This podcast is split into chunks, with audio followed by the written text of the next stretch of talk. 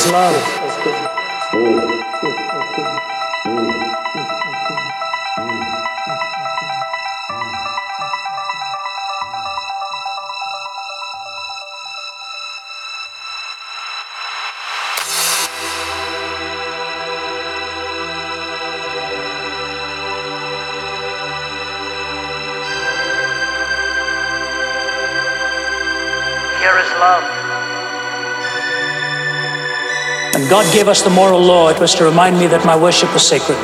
that my body was sacred, my words were sacred,